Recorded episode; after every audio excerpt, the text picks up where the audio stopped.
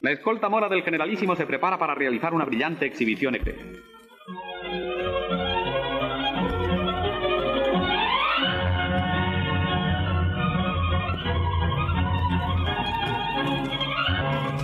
Al aire marcial de la escolta se suma su magnífico alarde hípico, un espectáculo grato a los ojos, lleno de ritmo y de armonía. Sin un error ni un fallo, los jinetes componen y recomponen una vez más el difícil laberinto de sus evoluciones. Salam alaikum Dreri. Hoy voy a charlar con Ernesto y con Nuhat sobre lo cinematográfico, porque vamos a hacerlo en dos tandas, una de representación de minorías, pero en especial obviamente magrebí, en el cine y otra en televisión. Y os traigo, voy a tener un texto para cada parte. El primero se llama Good Muslim, Bad Muslim, que me encanta el título, y es de Mahmoud Mamdani y se llama Good Muslim, Bad Muslim, América, la Guerra Fría y las raíces del terror. Entonces lo que hace un poco es volver hacia bueno, la relación de Estados Unidos con Afganistán, cómo se monta toda eh, la movida con Al Qaeda y luego por otra parte cómo la cultura que gira en torno a esto empieza a manifestarse en diferentes formas, ¿no? O good o bad Muslim, como que no hay más... Em, formas de representar al otro musulmán. Entonces tengo un trocito que está traducido, no sé si está muy bien traducido, una traducción ahí de random. Entonces, bueno, el capítulo es sobre la cultura o cómo la cultura no debería hablar sobre el Islam, ¿no? Como que tips de cómo se representa o se nos representa para evitar, eh, en fin, como estereotipos. Entonces dice, después del 11S, en Estados Unidos, la habladuría cultural o lo que él llama la culture talk se empieza a centrar en el Islam y los musulmanes, que presuntamente hicieron cultura solo al comienzo de la creación, como un acto extraordinario y profético. Después de eso, parece que los musulmanes simplemente se conformaron. Para algunos, nuestra cultura parece no tener historia ni política, ni debates, de modo que todos los musulmanes son simplemente malos. Para otros hay una historia, una política, incluso hay debate y hay buenos musulmanes y malos musulmanes. En ambas versiones, la historia parece haber sido petrificada en una costumbre sin vida de un pueblo antiguo que habita tierras lejanas y desconocidas. O podría ser que la cultura aquí signifique hábito, algún tipo de actividad instintiva con reglas que están escritas en los primeros textos fundacionales, por lo general religioso y momificado en los primeros artefactos. Hay que distinguir entre dos narrativas constantes de este habla cultural. La primera piensa en los pueblos premodernos como aquellos que aún no son modernos, que están rezagados o aún no han emprendido el camino hacia la modernidad. La otra describe lo premoderno como también lo antimoderno. Mientras que la primera concepción favorece las relaciones basadas en la filantropía, la última noción es productora de miedo y una prevención que solo puede ser policial o militar. La diferencia es muy clara. Si contrastamos representaciones anteriores de africanos con la charla contemporánea sobre los musulmanes, tenemos que durante la Guerra Fría los africanos fueron estigmatizados como el mejor ejemplo de pueblos incapaces de modernidad. Con el fin de la Guerra Fría, el Islam y Oriente Medio han desplazado a África como el núcleo premoderno en un mundo rápidamente globalizado. La diferencia en la percepción contemporánea de la África negra y el Islam de Oriente Medio es esta. Mientras que África es vista como incapaz de la modernidad, el Islam radical es visto no solo como incapaz pero también como resistente a la modernidad. Bueno, en España esta habladuría cultural, por supuesto, se ha manifestado en muchos formatos, desde postales hasta chistes, hasta canciones. Tenemos el Fari, tenemos... Bueno, si lo queréis ver, os pasáis al Instagram de la Guardia Mora, que ahí Exacto. Lo, lo ponemos gráficamente.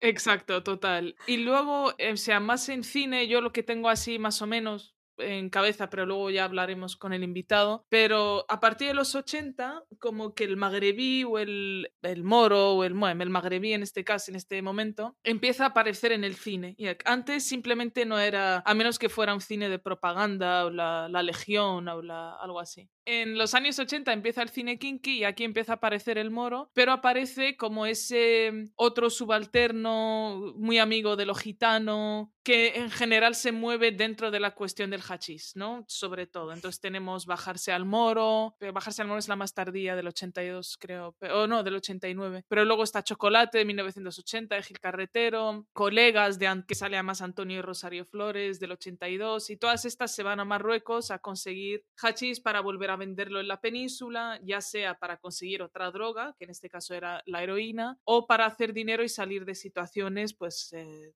un embarazo, eh, cosas así. A partir de los 90, que ya hablamos en el primer episodio, que ya se firma el Tratado de Schengen, empieza a haber visados, el estrecho se divide y el magrebí ya deja de ser amigo de, gitanos o de subalternos para pasar a ser ¿no? el miedo total y el otro y el diferenciado. El que va a robar los trabajos. ¿eh? Exacto, entonces en este momento es el inmigrante, ¿no? Y a partir de los 90 empezamos a verlo ya no solo en, en cine, sino yo que sé, en canciones. Creo que Amistades Peligrosas tienen esta de Africanos en Madrid, eh, Africanos en la Gran Vía y tal, de los 90. Ana Belén y el Víctor Manuel este tienen Contamíname, que parece una canción inofensiva, pero no tanto, o sea, Contamíname, pero ven con los sueños y ven con no sé qué, muy mal. Algún día lo, lo leeremos o si queréis lo, lo hacemos como el texto de la segunda parte. Y entonces empiezan películas que miran hacia el otro negro, las cartas de Alo, Buana, 14 kilómetros, eh, ¿no? Como la inmigración que viene del África llamada subsahariana, pero que también se cruza con el Magreb. O sea, hay un poco de distorsión, no está muy claro si estos son negros o no lo son, o son musulmanes o qué coño pasa, ¿no? son moros. Eso, son moros. no sé, eso, entonces con, con, la división de Schengen y eso ya lo que está bajo el Mediterráneo pasa a ser todo igual, ¿no? Como que ya no se diferencia entre ese magrebí de Shewen, amigo de los gitanos o de los andaluces, sino que bueno, todo lo que está llegando... O ser magrebí de Nador o de Castillejo, ¿no? Es decir, con toda esa frontera abierta que antes había o ese paso normalizado, ¿no? Nada, total, o sea, es el tanto entre la diáspora que ya empiezan a emigrar en los años 70 y los 80, más entre la división del estrecho, ya todo se junta en una cosa y da igual, ¿no? Como la africanización de ese Maghrebi. Y luego en el 2000 seguimos, está de 14 kilómetros del 2007, retorno a Hansalas del 2008 y hoy en día yo lo que tengo apuntado es la de Mediterráneo, que hace poco salió, estuvo en los Goya, en las que se intenta salvar Horrible. El niño, sí, el niño es verdad, el niño es de narco, además, claro, que hace referencia al nene. Sí, también voy a abrir, voy a empezar a hacer una a mujeres. una narcosección que tenga que ver con esto. Esa, esa peli es muy interesante porque el nene era de verdad narco de los grandes de los años 90, era el Pablo Escobar de Sibza, y el tipo era madre marroquí, padre español, que era además del ejército de Franco y toda esta mm. historia. Y en la película el niño es andaluz, es un claro. español que va a salvar a la chica y tal. Que nada que ver con el Mohammed Tayyib que hacía del nene, o sea, como de le han subido un grado de belleza a Hatfish. Ah, ah, ah. Y luego está la de que acaba de salir el tráiler que nos ha escandalizado a todos, la de ocho apellidos marroquíes. Sí, que la estamos deseando que salga. Yo creo no, que la sabía, cuando me la mandaste, Wallah, de, con toda la sinceridad del mundo, de verdad que pensaba que era algún montaje de que, que como que habían cogido, no sé, o sea, que no entendía muy bien. vi las visualizaciones, vi el sello de la productora y tal, digo, o sea, esto es real. Sí, sí, yo pensé lo mismo también. Es real, pero además se ve que hay mucha pasta detrás, ¿eh? que son actorazos todos, como que... sí, sí, o sea, es que son de aparte del, del, director de un montón de pelis que, que son de cartelera total, que, eh, o sea, que la van a comercializar a tope. O sea, veremos lo que van a Imagino, porque han grabado en Marruecos, evidentemente, ¿no? Me imagino al Ministerio de Cultura revisando el guion. No, aquí beso no, aquí beso no, no. aquí beso no, pero cliché sí, yallah, bismillah. Pero pagar a policía no pasa nada. Y lo mejor de todo, que todos vamos a ir a ver porque nos hace ilusión salir en la gran pantalla. Para saber cuántos apellidos tenemos, ¿no? No sé, yo solo en el tráiler hay un momento en el que una de las señoras dice, pero no ves que es moro, ¿cómo se va a llamar José María? Y digo, si esto ha salido en el tráiler, quiere decir que esto es lo mejor de la película. Es que imaginaos lo que pueda haber. O sea que a partir del el 2023, el magrebí ya está dentro de los, no sé... Del moro amigo. Del moro amigo. de, otra... de, la plurinacionalidad española, porque si os dais cuenta, esto tiene que ver, o sea, ocho apellidos vascos, catalanes, ¿no? Y ahora de repente nos vamos a Marruecos. O sea, el apéndice, el apéndice moro ahí sigue, o sea, ahí, ahí está todavía. Claro, tío, o sea, si yo fuera gallega o andaluza, diría, hombre, por favor, ¿cómo os vais a ocho países marroquíes antes de hacer los gallegos? No me jodas. Y sobre todo los madrileños, que son siete gatos. Es que, claro, es que, hostia, esto es una forma de causar odio también. Es que es que, es que, es que, es que, se lo buscan. Y va a, ser, va a ser divertido como haga más pasta que la de los vascos o los catalanes. Con todos los, eh, los marroquíes o magrebíes que hay en el país, yo creo que van a, van a, van a pagar toda la cartelera. No sé, eso estaría por ver también si la van a enseñar en los cines de Marruecos, si la van a doblar, si la van a subtitular, en fin. Bueno, a lo mejor sí que le hacen propaganda, bueno, ya... Bueno, entre los 80 y los 90 y el 2023, que ya formamos parte de la periferia española, supongo, hay un momento de terrorismo, obviamente, en el que hay alguna que otra peli y tal, que también viene desde Marruecos, también se suma a ese momento, ¿no? Con los caballos de Dios de Neville Ayush y tal, pero bien, por lo menos mejor representados y, y más real. Pero bueno, también es verdad que el terrorismo se ha ido más hacia la televisión, creo que porque para intentar causar miedo más alargado Sí. Y esa separación. Pero bueno, la de la inmigración ha sido como una de las formas más claras de representación del moro. Ah, y luego hay otra que se llama Todos os llamáis Mohammed, que no me acuerdo de qué año todos os llamáis. Ah, esa me suena a mí también. Y esta es del 2000, ah no, perdón, del 98, claro, el 98. Y esta es la única de Max Lemke, la única que tiene a jóvenes de verdad marroquíes, creo que además Tanjao, y que hablan de esa idea del comienzo de la diáspora, ¿no? Que tú mm. eh, migras a un país, entonces la gente que ya está ahí te acoge. La realidad de estos jóvenes eran las chabolas a las afueras de Madrid, entonces se van a vivir con otros supuestos primos, ¿no? Que son del norte o la de Tánger o de donde sea, que les acogen en las chabolas, a partir de ahí empiezan a buscar trabajo y entonces la idea es que la gente que les rodea o que empiezan a convivir con esa inmigración, para ellos todos se llaman Mohammed, ¿no? Entonces da igual el es moro y todos se llaman Mohammed. Y es la única que tiene así un poco de representación más, como más compleja y con más diferencias que lo que hablábamos al principio con el texto de Mamdani, que o eres bueno o eres malo, ¿no? Y en el hmm. caso de todo el cine de migración, es una manera de causar pena, ¿no? También como empujar hacia la filantropía y tal, pero nunca llega a esa filantropía real y lo que llega es una salvación o un intento de salvación, eh, o la, bueno, la superioridad y tal. Y en ninguna de estas, por supuesto, no hace falta que se diga, ¿no? Eh, salen marroquíes en muy pocas, ¿no? Ni hijos de inmigrantes, ni marroquíes del otro lado. En fin, ya hablaremos de la... Sí, aparte con el mismo prototipo de que no saben hablar o que tengan o son pintas que son como lo más eh, agresivo también, o sea, lo no sé en cuál era, me estoy ahora confundiendo, porque bueno, la figura de la, la ¿no? Es como algo así muy, muy típico, pero no sé si era en el tiempo entre costuras o en la de... No era Juanita Narboni, otra por el estilo. Pero bueno, recuerdo que pues eso era como una familia, unas personas españolas, ¿no? Que tenían una casa tal y cual, tenían su respectiva Haddama, y la Haddama era actuada por Alba Flores haciendo así como, señora, señora, por favor, señora. y era en plan de hostia, o sea... Sí, Tío, yo vi en la época en la que Alba Flores empezó a hacer de Nairobi en la casa de papel, que es lo mismo, ¿no? O sea, como darle el papel de Nairobi a la, esquina, la de, gitana, de, como lo más cercano, la conexión. Pero yo vi un meme de Alba Flores, o sea, haciendo de la trabajadora, de la asistente doméstica en esta serie, y arriba ponía, era además de la página esta de Love Derija, y ponía, en lugar de poner Nairobi, ponía Nairobi. ¡Ay, sí, es verdad! Es verdad, es verdad. Ponía Nairobi. Y ponía, esto es inexplicable, o sea, solo lo puedes entender si hablas marroquí, hablas si eres de, ¿sabes? Como... Sí, sí, sí. Y, no lo voy a explicar porque es una racista. Espero que se quede. Buenísima esa página, por cierto. O sea, sí, sí, sí. Y ya, o sea, que, que, sí, que creo que durante mucho, mucho tiempo todos los papeles de Mgarba o de moros, moras, mores los han hecho españoles morenos.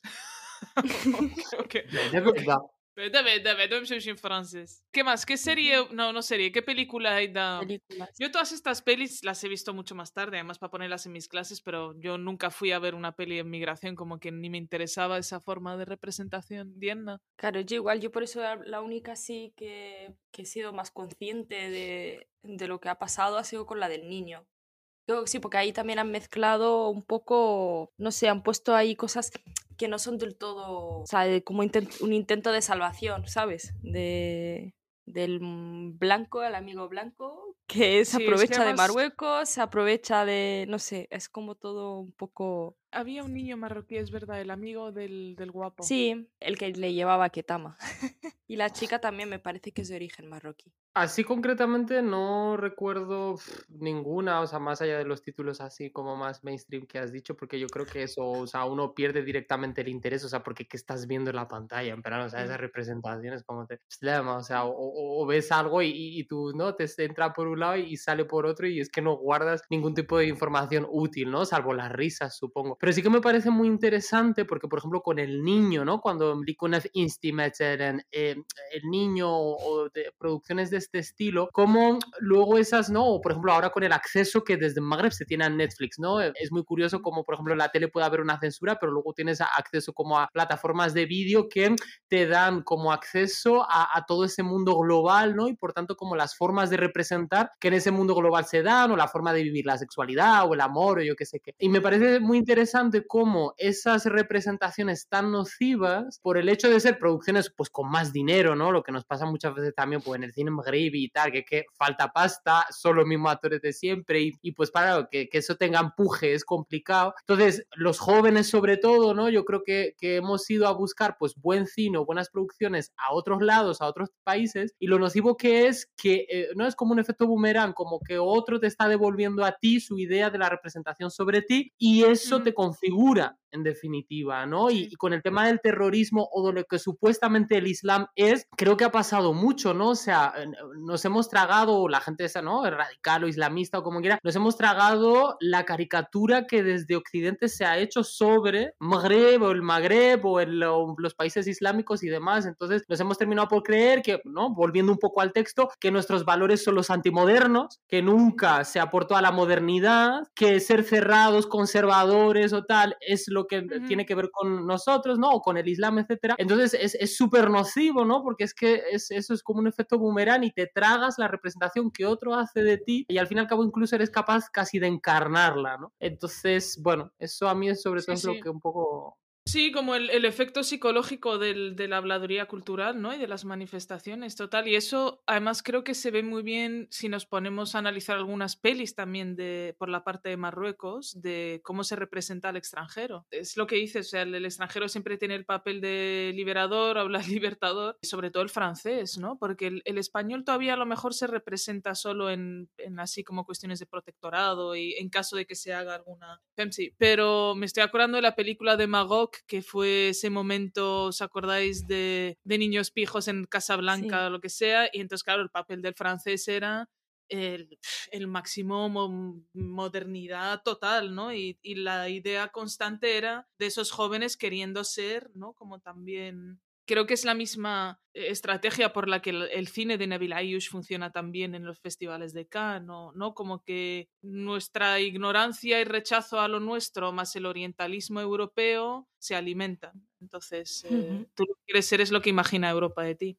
Ahí sí que me parecen buenas películas, o sea, lo que tú decías antes, ¿no? Iniciativas que de repente, pues desde Magreb o algunos directores, ¿no? O sea, deciden ellos como darle un poco la vuelta a la tortilla, entonces, pues eso, representar como el tema de la migración o tal, un poco casi desde el humor, yo, yo ¿no? Creo que en el cine marroquí, bueno, el, el humor, ¿no? O lo, lo, musical siempre es algo como un factor así como de mucha resistencia, de resiliencia y tal. Y sí que recuerdo ahí dos películas, ¿no? Que tienen que ver justamente con, con ese entorno ¿no? De ese ecosistema del estrecho, de la migración, la rega, la droga, no sé qué, no sé cuánto, producidas desde Marruecos e incluso en algunos casos, ¿no? Así como anécdota, producidos con dinero a lo mejor de la Junta de Andalucía o de algún punto así, ¿no? Como buscando un poco también ahí la, la expansión. Y bueno, por un lado está la de la isla de Perejil, que esta es una peli tronchante que es producción magrebía y que, bueno, pues es como la, la cara B, ¿no? De, de, la historia, ¿no? Y es como, pues eso, un, un militar que de repente, pues, el tío más shabby del mundo mundial, que lo mandan a esa isla perdido y que de repente se encuentra allí con un negro, una gallina y, los, eh, y los legionarios invadiendo, ¿no? Y luego también la de Andalucía Amour, que esta también es, es eh, no puedo decir eh, la trama porque es un spoiler muy grande, pero también es como si se, se, se le da la vuelta completamente como a la representación, incluso a lo que tú decías antes, ¿no? Como ese peso dramático de, ¿no? Y mm. condescendiente de, oh, I'm second, como migran, qué duro es nacer al otro lado del mar, no sé qué, no cuánto, y entonces es como, pues eso, hacerlo con humor, ¿no? Y jugar con, con esas expectativas de lo que la modernidad de las mujeres rubias que en Andalucía te vas a encontrar y lo que son, ¿no? Un poco, entonces creo que sí, esas dos películas para mí son un poco esa, esa lucha en clave humorística, ¿no? Con mucha resistencia, mucha resiliencia e incluso tendiendo lazos, ¿no? Desde, pues eso, desde el humor.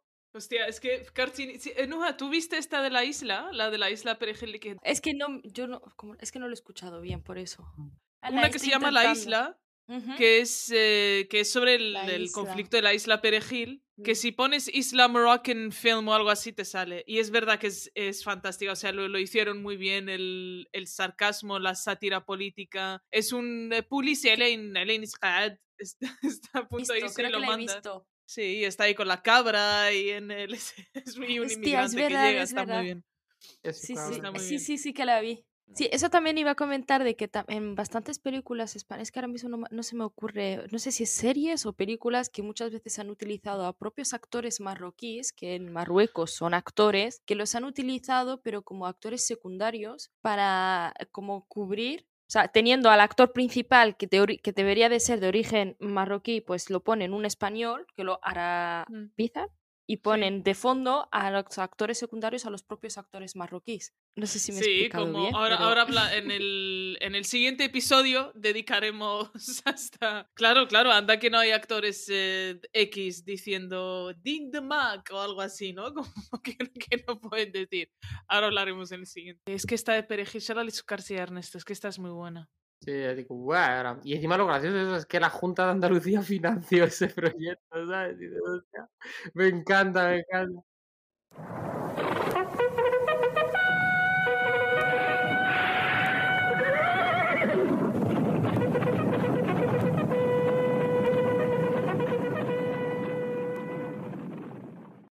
Conectamos con los tabores indígenas irregulares, los tabores, las fuerzas indígenas irregulares Increíble, ¿eh? O sea, tener doctorado para esto es que es la... Empezamos. Sí, sí, tremendo. Bueno, conectamos con Semir, Tánger, Acuartelamiento Madrid. Peine Semir, marhaba. Hola, buenas tardes, buenos días o buenas noches. Eh, yo estoy en Bueno, hemos estado hablando sobre la representación en cine de la mm. comunidad migrante, específicamente la magrebí, la musulmana, la chiquemel. Y en la primera parte mencioné mm, eh, brevemente, o sea, cómo iba cambiando de los 80 a los 90 hasta ahora en esa representación. Y en los 90, aparte de cine de inmigrantes, que es lo que más hay, hay también música, ¿no? Entonces yo tengo, y quería leer una parte de esto porque sí es eh, medio, porque nos viene de la izquierda, que es lo preocupante, no, no de la otra. Ana Belén y Víctor Manuel, que eran la imagen de la izquierda y del PC y de tal en su momento, sacaron 92, creo que era, hablan 94, que es plena llegada ya post-Schengen, el Herrega, Pateras, tal, sacaron esta canción que se llama Contamíname. Y al principio se vio como algo muy, ay, qué bien, ¿no? Como la convivencia, la interculturalidad, no sé qué, pero realmente es de un exotismo terrorífico, Y la canción solo voy a leer como los dos primeros, ¿no? Eh, los dos primeros párrafos. Decía, cuéntame el cuento del árbol dátil de los desiertos. Es que esto es importante porque es la mezcla esta que hablábamos, ¿no? De la distorsión, de que no se sabe muy bien si es subsahariano, si es africano, si es eh, magrebí, si está. Entonces, cuéntame el cuento del árbol dátil de los desiertos, de las mezquitas de tus abuelos. Dame los ritmos de las darbucas, darbucas egipcias, o sea que ya me dirás tú qué tiene que ver eso con bueno, tal. desierto, ahí puede entrar. Sí, está por ahí. ¿sabes? Sí. Y los secretos que hay en los libros que yo no leo, que no sé, vaya huevos decir los libros que yo no leo y segundo supongo que es el Corán. ¿no? O, o, como no saben árabe, pues no saben descifrar los libros. O sea, vamos, vamos a ser generosos, con, con, el que ha escrito la... Sí, porque, porque las traducciones no eran opción, ¿no? Vale, contamíname, pero no con el humo que asfixia al aire. Ojo, ¿eh? Yo siempre he pensado que esto era relacionado al hachís de los años kinkis de los 80, pero... Yo te digo que si son de Madrid, yo he entendido esa frase totalmente. Porque aquí la contaminación es lo que hay. Pero luego si dicen darbugas podría ser también las cachimbas, que eso también puede Hombre. Claro, claro. Es que aquí está muy... Hombre, y si van a, y si van a Shewen ya sabemos a lo que se refieren. A chocolate maruja lo llamamos aquí. Pero eh, vale, aquí ya empieza el attack. Ven, pero sí con tus ojos y con tus bailes, yani sí danza del vientre, sí. Pero no con la rabia y los malos sueños. Aquí no vengas a hablar de colonialismo ni de ni de visados ni de extranjerías, ¿eh? Pero sí con los labios que anuncian besos, ya está. Para mí esto es enough. O sea, no, no quiero... Ven que bajo mi rama tendrás abrigo, contamíname, mezclate conmigo, que es bueno, el Salvador Blanco, ¿no?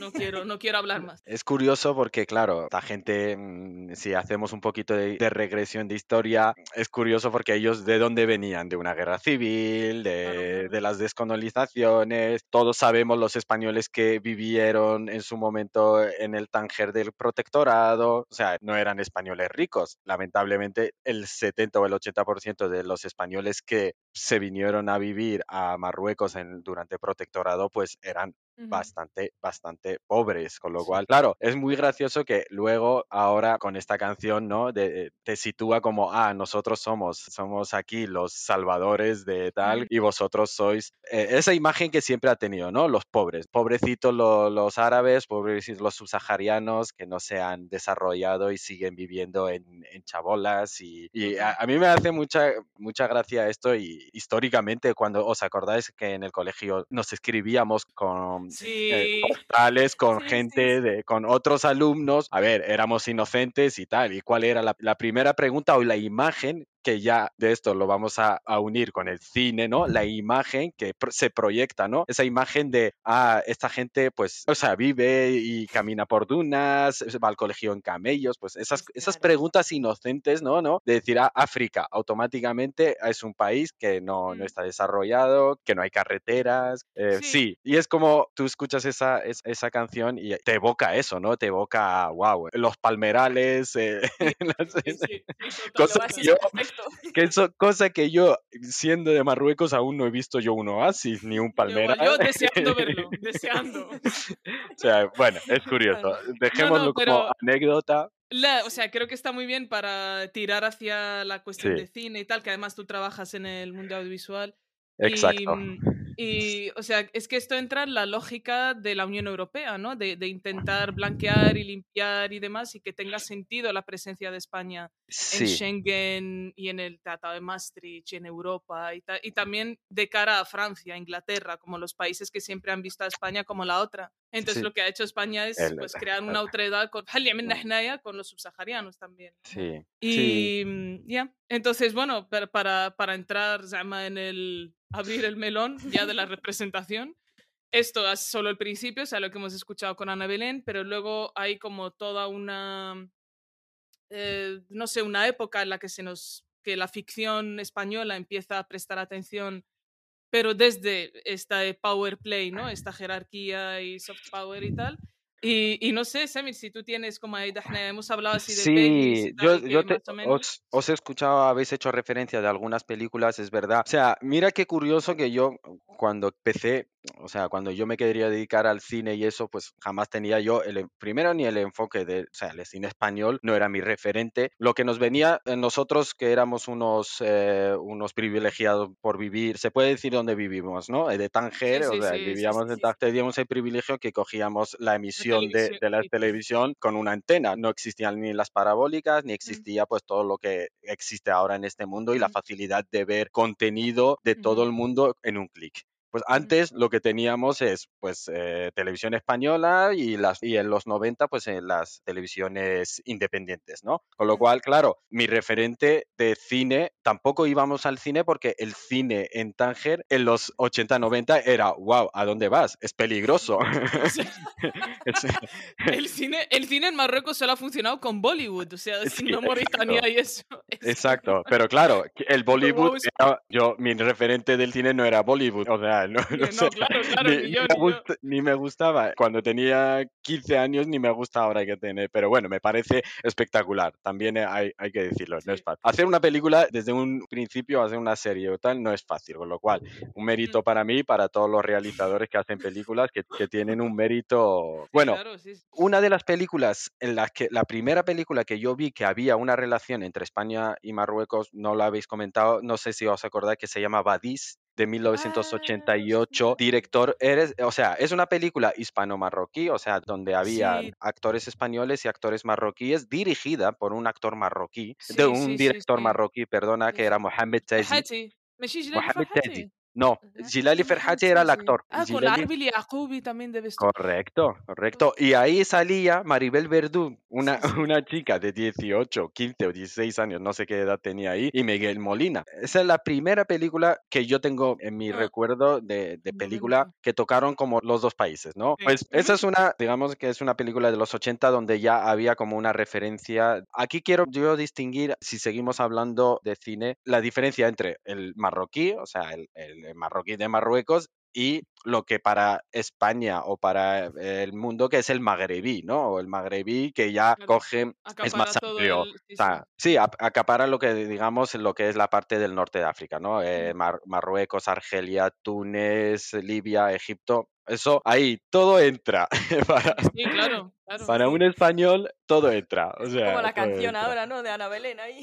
Sí, ahí todo entra. Con lo cual, claro, ahí yo me he encontrado con muchas situaciones muy parecidas eh, cuando se produce una serie o cuando se está haciendo una mm. película de, de, que, pues eso, pues para un español, un argelino, como un marroquí, como un este, si tiene que representarlo en una película, o sea, le puede valer todo. Aunque cuando luego le dices, no, es que este no sale acento. no, es que tú estás identificando a tal, pero es que no nosotros no hablamos así. Pero es que tenéis un lío vosotros ahí de... Perdona,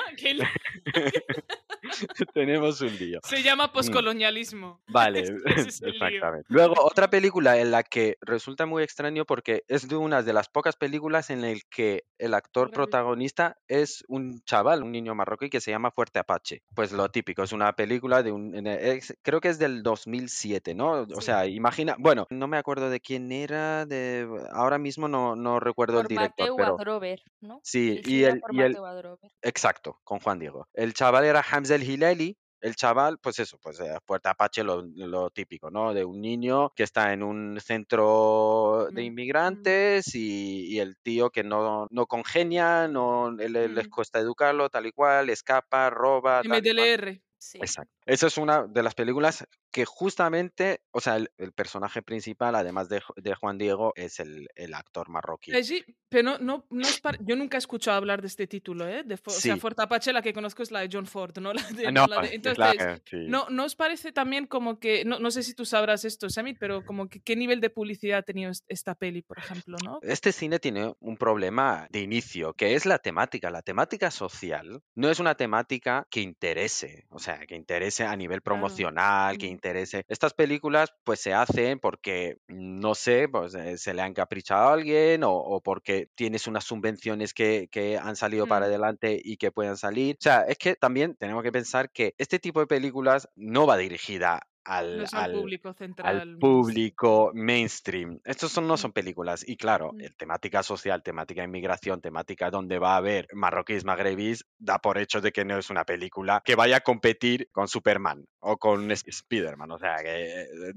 empecemos desde un inicio que es una temática, pues mira, pues se hace una película, el señor productor ha conseguido una subvención, ha conseguido ese dinero y saca adelante el proyecto. Pero, claro, estas películas, pues muchas veces sus ventanas como aquí se llama a, los espacios, pues más bien son festivales, que empiezan en festivales y luego, pues nada, luego pues tienen unas rutas de institutos Cervantes, de muestras de no sé qué, no sé cuánto, o sea, que son, son ese tipo de recorrido. Y luego ahora es muy curioso porque las plataformas, ahí como que el cementerio de elefantes, ¿no? Que todas este, mm, este tipo de películas que cada productor o cada distribuidor tienen un cajón, pues hacen unos paquetes y las puedes ver en ese tipo de plataformas, que está muy bien porque son películas que se han hecho y en vez de estar en un cajón o en un sitio, pues mira, sea, seguro que tiene un público.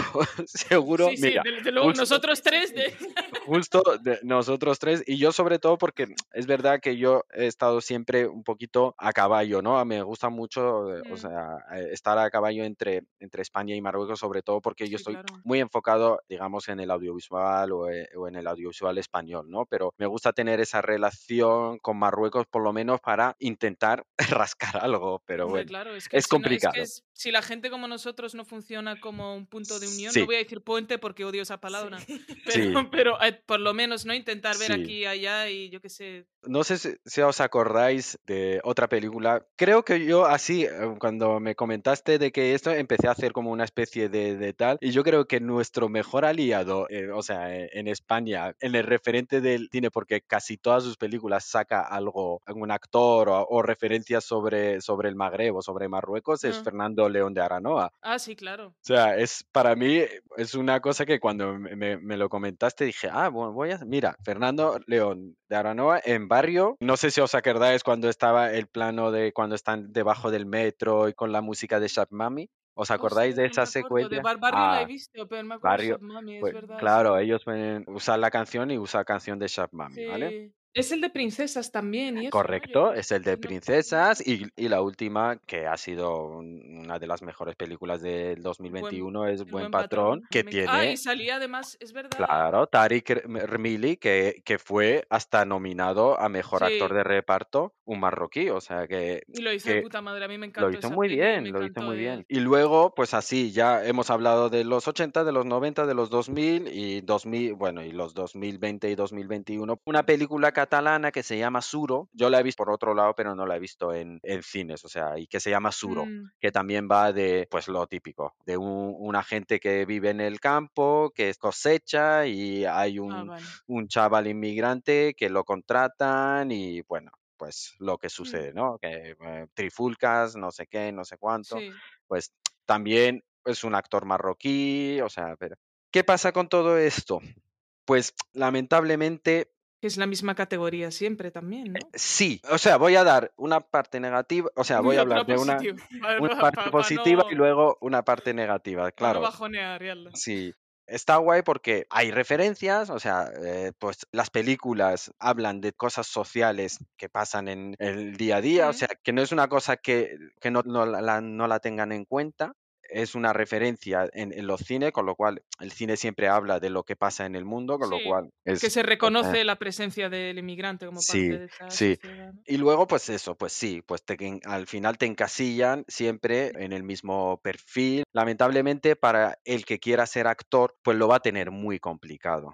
Luego, el boom de las series. Hemos hablado del cine, Claro, eso lo tenemos para la televisión, para el episodio de televisión, pero sí hemos mencionado pues lo que sabemos desde El Príncipe, o sea, la, mayor distorsión posible hasta la unidad y demás. Sí, Pero... sí, podemos empezar. No sé si acordáis cómo se llamaba esta serie que salía El Morito, no sé qué, que era una serie de los finales de los 80, no, máquina, baja. máquina, baja. El Moro Mierda, que lo llamaban Mustafa o Moro Mierda. Ahí está, empezamos ahí, el referente de, el, perfil, digamos, el perfil del marroquí. Empezamos con la referencia del máquina baja, ahí donde se representa al marroquí o al magrebí. además, ese, además, ese siempre iba con mm, un, con un sombrero rojo. Sombrero, sombrero. Eh, sí, el que, nos, el que lo tenemos todos allí cuando vamos a... Yo cuando salgo de pasear o cuando voy a una boda lo que me pongo es el, el fez. Yo lo sigo llevando en Estados Unidos porque son cosas que, en fin, que el mejor no nos permite abandonar.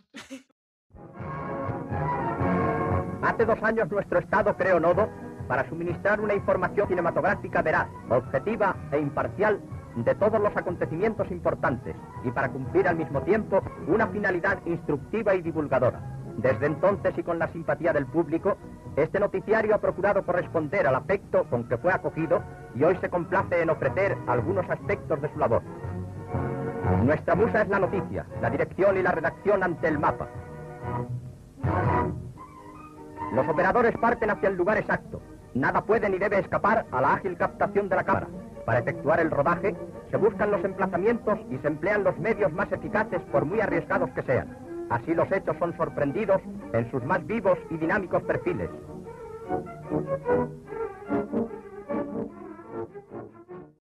Para mí más o menos, o sea, esto es una opinión personal o, enfocada. Hubo como una crisis de, ideas, ¿no? De, que llega un momento en que las series, si vosotros veis todas las series que veíamos nosotros, eran unas series como muy enfocadas a la familia, ¿no? Desde los 8 años hasta los 65, ¿no? Para que se, nos sentemos en el salón y veamos todos juntos, pues médico de familia, compañeros. o sea, eran unas series muy blancas, muy blancas y claro, eran unas series muy enfocadas a quién, al español, con lo cual al español, el, de rasgos claros, rubios, con ojos azules, guapos, tal. En todo ese abanico no entraban los... No los entraba Mohamed de Reus. Ni, ni Mohamed Reus, ni Chini, eh, la Xiaoqing de, de China. o sea, ni el Yusuf de Senegal. No, no había cavidad.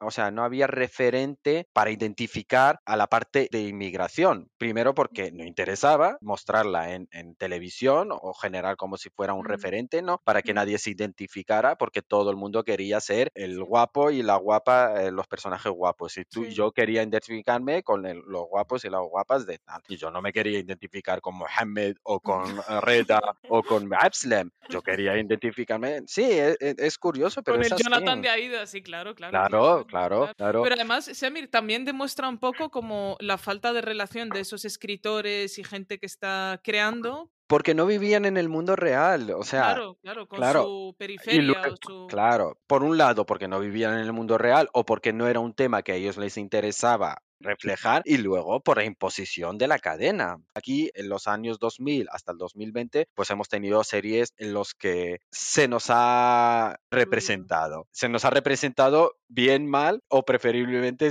que no se nos hubiera representado. Sí, pero bueno, ya hay un interés, ¿no? De representar Desde luego, sí. la comunidad. hay una fuerza, ¿no? Se, se nota que hay cierta presión que viene de donde venga para incluir, ¿no? Sí, ya hay una comunidad, ¿no? Y sobre todo porque es eso, porque tienen que reflejar la realidad social lo que está pasando, no pueden darlo, eh, o sea, no pueden obviarlo, o sea, sí, todo el mundo nos gustaría, mm, pero no, no, eh, y está bien, y está bien, y eso es un triunfo, no un triunfo solo para las minorías, ¿no? O sea, es un triunfo de que es un país civilizado, no sé, para mí es, es un paso muy... y que se refleje en televisión, eso es muy interesante, muy interesante. Sí, y esto tú crees que tiene, o sea, como que se representa también o se está intentando también mejorar como los procesos de casting de estos actores y actrices, porque, por ejemplo, en el de, en esta que hablamos de ocho apellidos marroquíes, marroquíes, sí. Eh, no sé si tiene que saber Hajar Brown, ¿no? La, la que salía en Scam y tal. Sí. Y, y, ella colgó una foto en la que ponía, a mí me han preguntado en el casting si siempre llevo hijab o no. Sí. Y creo que no sale, no llegó a salir en la película, no, no lo sé, pues no, no ha salido si queréis, hablo un poquito de cómo yo veo el mundo actoral magrebí, marroquí, magrebí, árabe, mm, porque para, es lo que te digo, para aquí en España, pues están haciendo esfuerzos, ¿eh? Están haciendo esfuerzos y se están documentando, no puedo decir que no, por ejemplo, en la unidad lo podéis ver perfectamente, que la unidad está muy bien documentada, los acentos, lo eso, por ejemplo, en, esa parte documental y eso está muy bien conseguida. Y luego tienes otras barbaridades que dices, bueno, pues ya está, ya yo entiendo. Mundo Casting, pues efectivamente es una pena porque al final el mundo de actores de los años 80-90 se sabía que era el actor inmigrante que viene a buscarse la vida y ese es el perfil que buscaban y ese señor hacía la película y desaparecía. Ya está, porque efectivamente es que son gente que no pueden vivir de eso, porque están señalados, tan estigmatizados que no pueden evolucionar a ningún otro papel distinto. No le vas a dar, claro, no le vas a dar un personaje de un, un ejecutivo, ¿sabes? No le vas a dar de un ejecutivo de Iberdrola, no va a aparecer como un, o, un abogado o un abogado, con lo cual... Es que, es que hasta yo dejaría de ver esa película si me ahí, Claro, con lo cual la evolución de esos actores se terminaba cuando hacía esa película o le llamaban de otra película para hacer eh, un mismo personaje, con lo cual su trayectoria, yo entiendo que ese tipo de actores lo tenían que dejar porque no podían vivir de mm. ello es lo que le puede pasar a Tariq Ermili en El Buen Patrón. Como le encasillen ahí, es muy complicado, sobre todo porque los directores de casting al final lo que buscan son nuevas referencias, ¿sabes? Y nuevas referencias, y con lo cual, Mohamed, por ejemplo, el, el que sale en El Buen Patrón, pues ojalá me equivoque, pero o sea, es, es, una pena, ¿por qué? Porque su perfil o su, va a ser siempre, pues, ese, pues, el extranjero.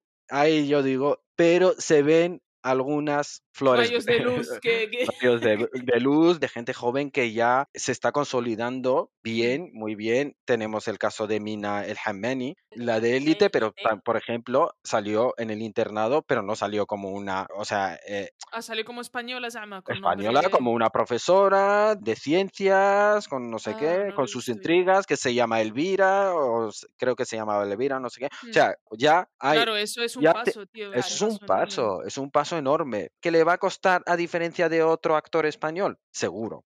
Seguro. O sea, para ella el camino no va a ser fácil. Pero ya tenemos un paso. También el caso de Nordin Batán, que es, ah, el, chico de, Hit, ¿no? Sí. Que ya está haciendo cosas, es muy bueno, que ya está haciendo cosas. Por ejemplo, María Ramos, esta es de, es, creo que era, María Ramos es la que sale en ocho apellidos vascos, es la actriz, ah, pero tiene descendencia marroquí. Sí, sí. No, yo creo que esta chica no ha hecho mucho, pero bueno, es un paso. Todo esto porque, ¿qué quiero decir con esto?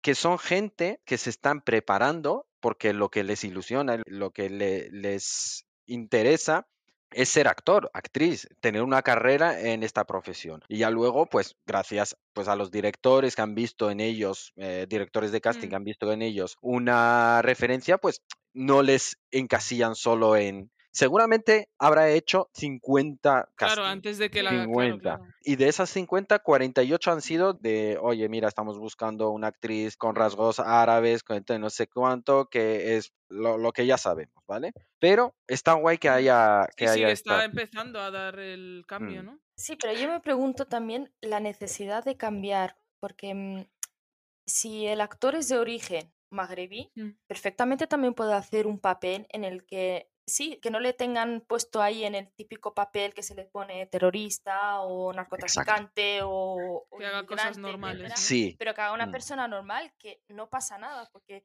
los inmigrantes también hacemos cosas normales, como salir a hacer la compra, salir de fiesta, eh, mm. viajar, conocer gente nueva, eh, estar como metido en lo que sería la cultura española, para así que lo entiendan.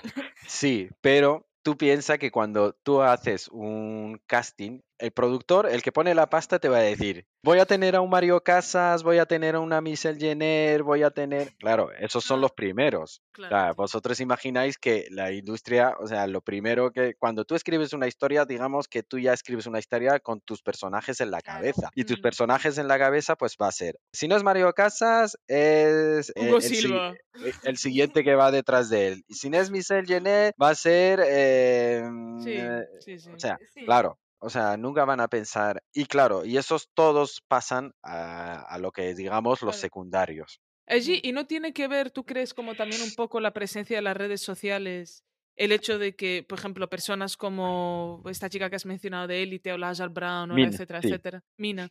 em, que también no sé si en algún momento los productores, por ejemplo, dicen, hostia, esta gente tiene a un grupo, a una, un grupo de personas que lo siguen, ¿no? O sea, que como que te demuestra que puede haber cierto interés en consumir esos papeles si esta persona tiene 300.000 seguidores, por ejemplo, ¿no? Como que... Sí, a ver, puede... ¿eh? Eso suma, eso todo suma, siempre suma. Lo que tiene curioso esto es que estos chavales, primero, están preparados para ser actores, con lo cual tienen una formación. Y segundo, que son hijos de inmigrantes que ya son españoles, pero ya de primera o segunda generación. Con lo cual, esta gente, aunque tienen raíces, tal, no se consideran españoles.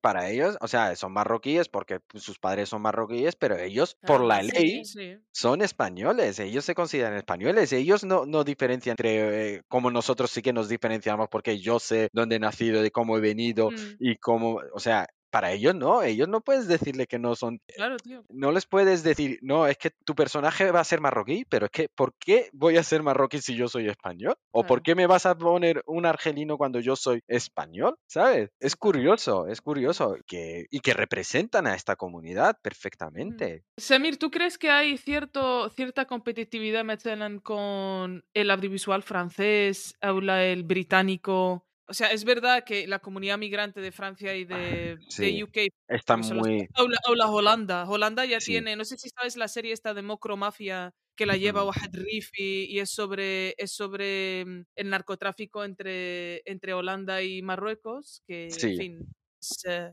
bueno. Y Mocromafia son actores eh, de origen, el director, el escritor, bueno, pues, o sea que ya están como en, en Telecinco de ahí, Femcini. Pero también es porque llevan muchos más años, o sea, es verdad que llegan en los 60 y tantos, pero no sé si el audiovisual español en algún momento dice, hostia, es que nos están dando mil vueltas también en otros sitios. No, estos son modas, eh, Yasmina. Es modas. Ahora mismo la moda es la moda es yihadismo, eh, el malo es, es, es, modas. Ahora, cuando mm. se termine la moda de tal, empezaremos con la moda de, yo qué sé, ¿y por qué no se representa a la comunidad rumana o no se representa a la comunidad rusa? Esto es moda. Esto es, ¿por qué? Porque las ideas, tú cuando escribes un proyecto y dices, mira, tengo una idea. Tenemos aquí unos malos que son muy malos, que son árabes, que vienen a poner bombas en este tal, y tenemos a unos buenos, muy buenos, que son muy listos, que son unos españoles, uno que tiene una, una familia destructurada, que no sabe lo que quiere y, y, vamos a meter otra cosa. Y ahora esta familia destructurada ahora se ha dado cuenta que es homosexual. Claro, y ahora vamos a poner una mujer. Ah, una mujer, pues venga, la vamos a empoderar y le vamos a... A quitar el velo. Claro, para quitarle el velo.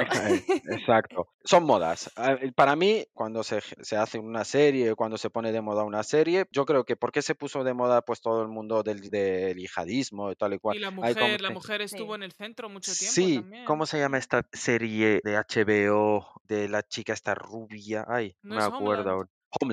Claro, efectivamente. Es, que para mí, voy, a abrir otro melón, eh, breve, breve, ¿vale? Pero hay, porque ahora que sacas como la cuestión americana, ¿no? Eh, Homeland 24, o sea, de todo esto bebió el príncipe seguro, no sé si la unidad Sandpoint también, mm. pero, o sea, creo que hay un error em, que también ocurre con la literatura y este tipo de artes, en el que se coge el marco de Estados Unidos, con el que Estados Unidos mira a su musulmán, que es el afgano, es el con otra historia.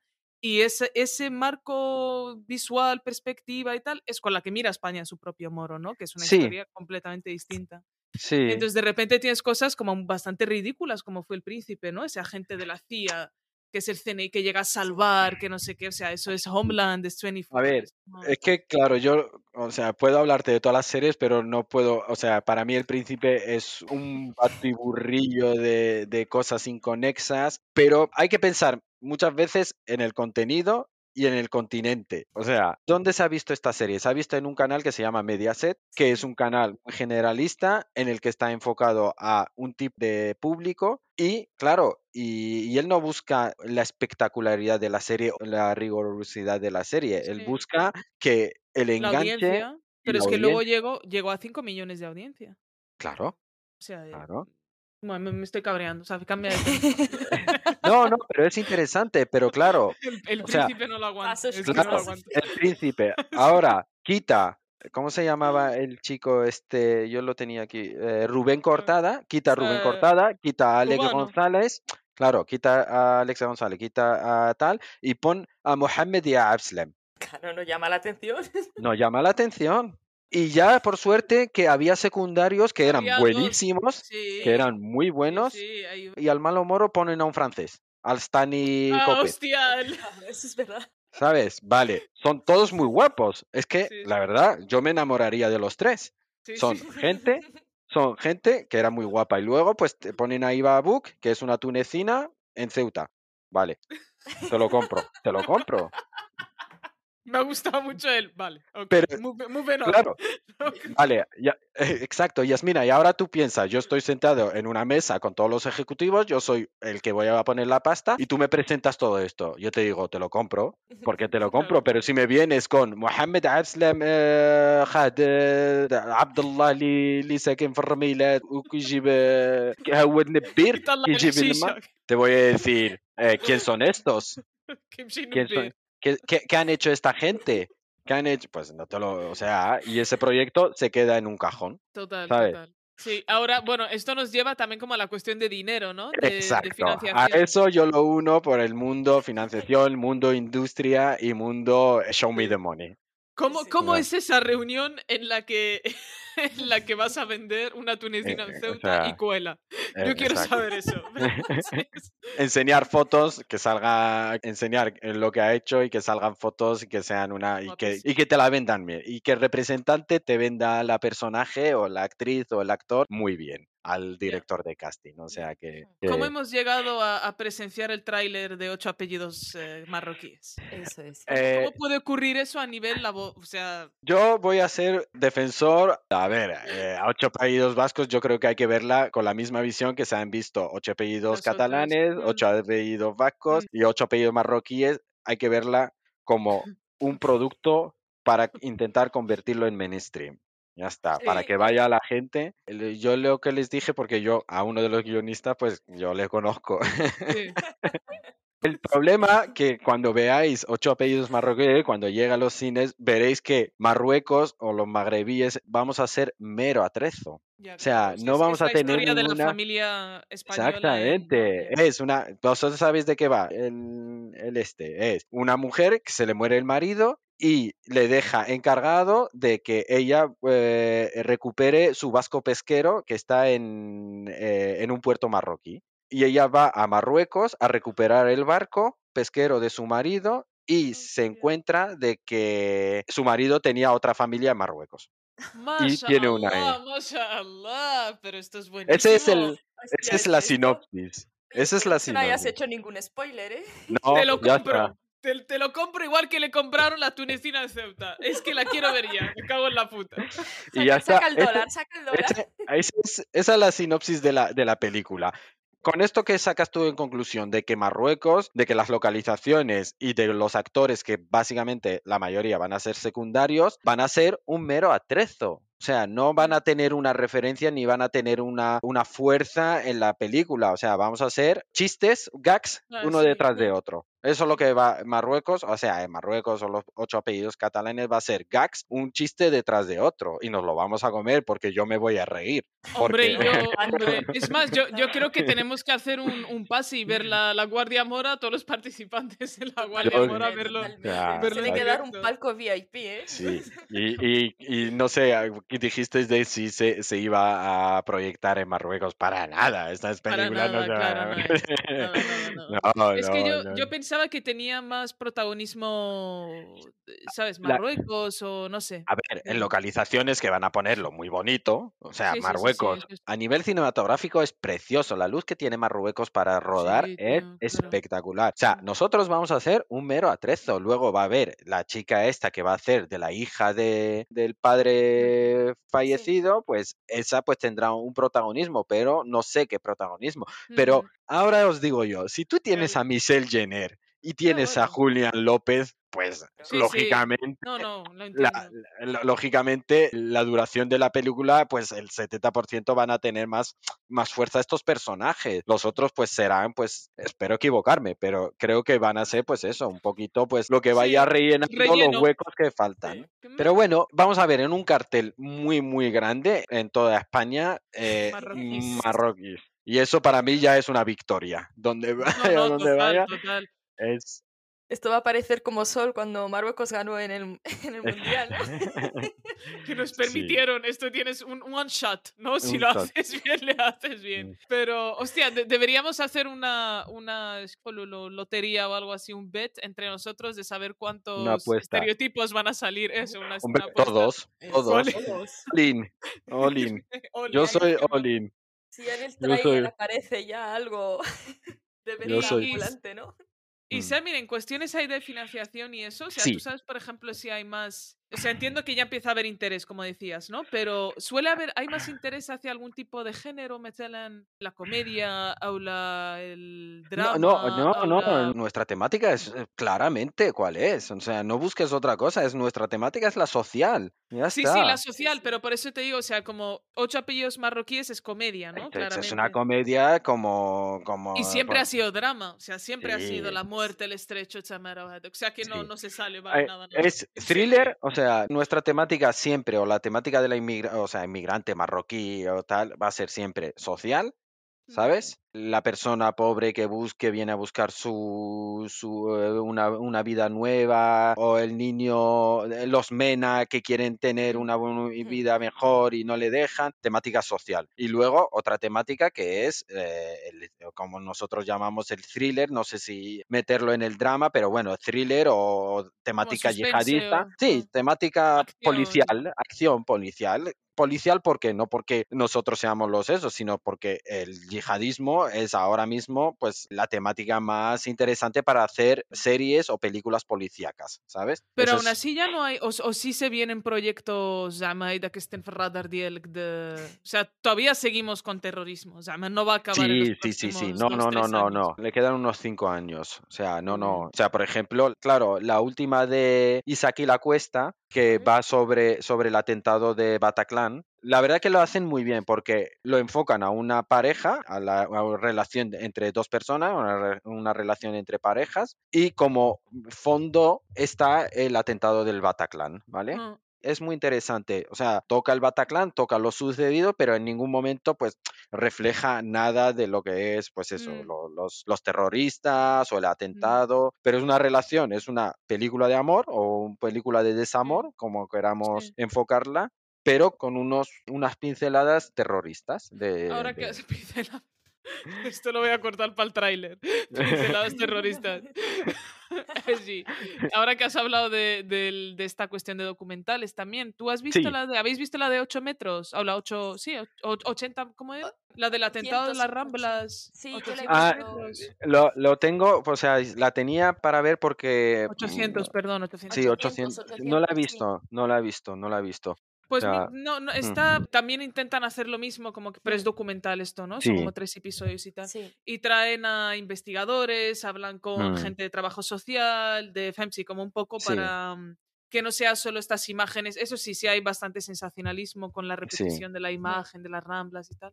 Pero, pero bueno, eso, o sea que me, he acordado por Bataclan, porque no hemos hablado mucho de documental, pero Exacto, no, lo hemos dejado porque si no, no acabaríamos nunca. Sí, de... Tengo que seguir al mismo. Sí, hombre, la temática documental. Temática documental siempre, siempre es un punto para nosotros muy mm. interesante. O sea, que de ahí se puede sacar. Y es lo que hemos dicho, que al final y al cabo el cine, al final, eh, es un reflejo de la sociedad en la que mm. vivimos. Y yo lo veo, o sea, yo que, que vivo y que trabajo en el audiovisual español, pues lo vivo y, y hay interés y hay muchos proyectos que a lo mejor yo he podido, han pasado por mí y he, podido leer de reflejo que hay interés en, lo que pasa. Lo que pasa que no todos los proyectos salen y luego pues es lo que, lo que contamos y al final y al cabo que aunque tú tengas ideas muy interesantes, ideas que tú crees que, que van a llamar, si el señor que pone la pasta no le da el green light, es muy complicado que te salga y eso pasa mucho. O sea, al final y al cabo, si tú tienes dos proyectos, uno en el que sabes que, que tienes un cast interesante, que tal y cual, y vas a poner dinero en ese proyecto, y el otro que es un poquito más, o sea, tienes que ser un Fernando León de Aranoa para poder conseguirlo y que, ¿sabes? La gente te abra la puerta para escucharte. Pero si eres una persona así muy tal y que bien, ay, tengo una idea de dos, de dos inmigrantes que han cogido una patera, han subido y tal, y, y mira, Checo, me das pereza. Sí, o sea, digamos que la temática magreb o musulmana o tal no es la primera. No es la primera opción. estrella, no es la primera ya seas escritor, director o actriz o lo que sea, ¿no? Sí, no. Mm, sí, y luego que luego también me gustaría dar un dato de por qué muchas veces no hay mucho reflejo o por qué no se coge, por qué lo habéis dicho vosotros, no, por qué se coge a un español o eso y luego lo ponen, hacen como que es marroquí tal igual. Ahí entran otros factores y es el factor de porque tú piensas que muchas veces las películas españolas o las películas europeas están financiadas. Cuando tú tienes un proyecto, tú necesitas pues tener a un productor que, que haya adelantado una pasta, que tengas un porcentaje y luego hay una parte que te financia el gobierno, ¿no? El ICA en este caso. Eh, o sea, ¿cuáles son las condiciones que te pone el ICA? Que el 75% del elenco, del casting, de los técnicos, de tal, tiene ah. que ser o español o europeo. ¿sabes? Hostia, esto es como lo de las empresas en Marruecos que te obligan a tener efectivamente, parte de plantilla Claro, tiene su lógica porque tú dices, mira, yo te voy a dar dinero, yo te voy a dar X dinero y yo quiero que ese dinero que yo te voy a dar se invierte en el país de donde te lo estoy dando. Pero si tú vas a hacer una película y vas a, contratar todos actores extranjeros, te vas a ir a rodar a esa huira, pues chico, que no creas trabajo dentro. Claro, no crea ese dinero, ese IVA no se reinvierte en, en este, ese IVA desaparece, o sea, no se queda en el país, con lo cual, por eso, una de las exigencias que te hace cuando tú buscas financiación, pues necesitas ese tipo de, claro, y si tú vas a buscar a actores a lo mejor que son de origen marroquí y que no tienen a lo mejor o que no son nacionalizados o que no tengan eh, documentación, no te vale. Con lo cual, ¿Qué pasa? Que se te estrecha mucho el abanico de dónde coger y por eso muchas veces se coge al típico actor y dice, mira, es que yo tengo que salir del paso, voy a coger un español, le voy a hacer como si fuera árabe, que yo ya he hecho esto y os lo digo de verdad, he hecho bastante de profesor de árabe para diálogos a tal.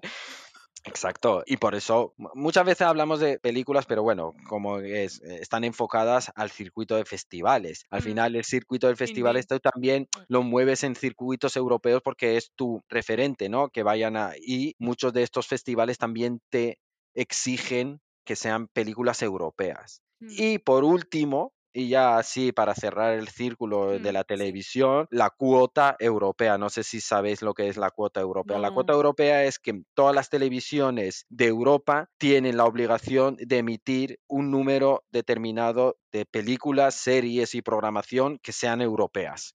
Oh, wow. Claro, y esa cuota europea creo que eran un 51% de que toda la emisión, imagínate, Antena 3 tiene obligación de que en un 50%, 51% de su emisión sea europea, con lo cual le queda un 49% que está que lo abarca todo la cuota americana. O sea, con lo cual, ¿qué te queda para es fuerte esto, ¿eh? no sabía esto que había una cuota de... O sea, tiene todo el sentido, claro, a nivel, claro. A nivel, tiene... o sea, esa cuota, esa cuota europea, pues tú la tienes que llenar en... Y yo te quería preguntar, has comentado algo eh, antes que tan utilizado, bueno, no tan utilizado realmente, a lo mejor en tu trabajo, vale, no quiero parecer ahora. Esto, no, no. Ha colaborado, ha colaborado en ayudar. Has colaborado en ayudar. En, eh, mm. también pasa en, has dicho que los casting, bueno, pasa cara a un prototipo. ¿En tema de producción también te ha pasado? O sea, de buscarte a ti como que seas... Que como si fuera una cuota. Sí. El token. No, o sea, a mí, a mí siempre me han buscado para, pues eso, para, oye, mira, tengo aquí una frase en árabe que no entendemos lo que dice, a ver si tú nos puedes... No, eh, no me, o sea, no, no he tenido esa distinción en plan de... No, a mí me ha venido como plus todo lo que es, oye, mira, pues eh, porque hablo árabe, porque, porque conozco, es un, es, un, es un plus. A mí, por ejemplo, yo en, en, el 2007 al 2011 hacíamos un festival de cine español en, en Tánger.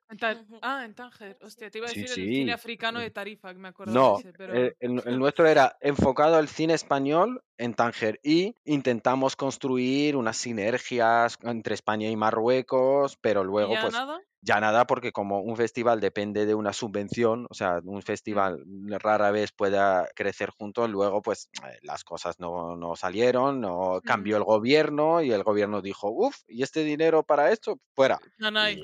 y, ya, y murió, murió, pero fue, fue interesante, se hicieron cosas interesantes, no se llegó a consagrar ni se llegó a que tuvieran más ediciones o que se dilatara en el tiempo, pero bueno, el intento hubo, el intento hubo. Y por ejemplo, para ese caso sí que a mí me valió mi perfil hispano, digamos, hispano-marroquí. كان أعرف العربية كان هذا العربية كان أعرف بنادم ديالنا كان أعرفهم بيرفكتامنتي كتعرف عمرة بخاوية كتعرف كان أعرف العمرة بخاوية كان أعرف شكون ماشي شكون ماشي غشك وشكون ماشي ماشي ماشي que te vaya de frente. Eso, por eso, claro. Y, y ellos también a la hora de trabajar con un festival que viene en España o Hedek, también si ven que era Semir, ah, ah, ah, Era muy curioso que yo, yo lo decía eso, era en el mismo día yo me reunía con el Weli, yo me sentaba con el Weli y luego me iba con los, los, de, los, de la producción, lo que, que usó eh, Chile Weli. Sí. O sea, yo tenía, o sea, era transversal. O sea, creo, Creo que no hay mejor forma de acabarlo, ¿no? Como claro, la, transversalidad de, esta identidad que, eh, eh, intentamos abarcar en el podcast, pero que claro que queda muy bien con todo lo que, con lo que hemos dicho. Sí, tenemos unos géneros muy concretos, pero que somos transversales, que podemos caber en cualquier cosa. sí, eso, yo, para resumir y para tal, a mí mi perfil eh, tanjawi, maghrabi y domino el español y soy mm. español y tal, nunca me ha cerrado puertas, todo lo contrario. Todo lo contrario. Y sobre todo en el, en el, mundo en el que trabajo, ¿sabes? Que es un mundo también muy, muy itinerante, muy entras, sales y eso, y es, pero a mí, sinceramente, no, eso. También porque he elegido bien, no he elegido ser actor. Es que, te iba a decir, es que es mi tío, te iba a decir, es que claro, porque has, sido por detrás de las cámaras y por Claro, yo sabía que mi evolución, si quisiera ser, ah, mi evolución actoral iba a ser muy corta en el tiempo, porque, eh, o sea, porque lo he visto y porque es así. Mm. ¿Tú cómo te verías como actor? ¿Como narco o terrorista? Como el del niño. Semir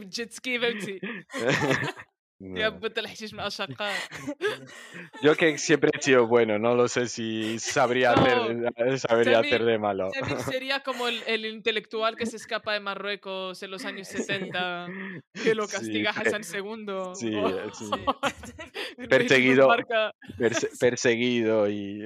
Perseguido, Andik perfil perseguido.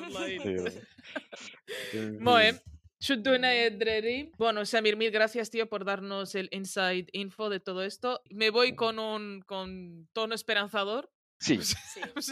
sí. yo creo que eh, sí, yo creo que, o sea, en parte sí. En el momento que acaben las modas y las hmm, modas, pues nosotros desapareceremos igual. O, bueno, a lo mejor somos cada vez más, ¿no? Por los sí, no, o, sea, lo más interesante es que no nos convirtiéramos en un estigma o, no nos convirtamos en una, en, vale, eh, por ejemplo, cuando estés sentado, ¿no? Bueno, tenemos a tres españoles, eh, tenemos al cuando eso sea una cosa normal, que se convierta en una normalidad, que, en un casting o en, un, en una película los personajes no estén señalados, o sea, no sea tal. En el momento que eso ocurra, creo que para todo lo que es la referencia marroquí o la referencia del Magreb en el cine, cambiará. Como ha cambiado en Francia y como, o sea, el cine alemán no sigo, pues, o sea, no puedo dar referencia, pero el cine francés que yo sigo y, que hmm. es una referencia en estas cosas, pasará pues lo mismo. Sí, sí, sí, hay, sí, es, sí, desde luego, o sea, pues te digo, el holandés, el británico, el tal, o sea, tarde o temprano, bueno, y el americano con la serie esta de Rami y tal, que ya otro día hablaremos.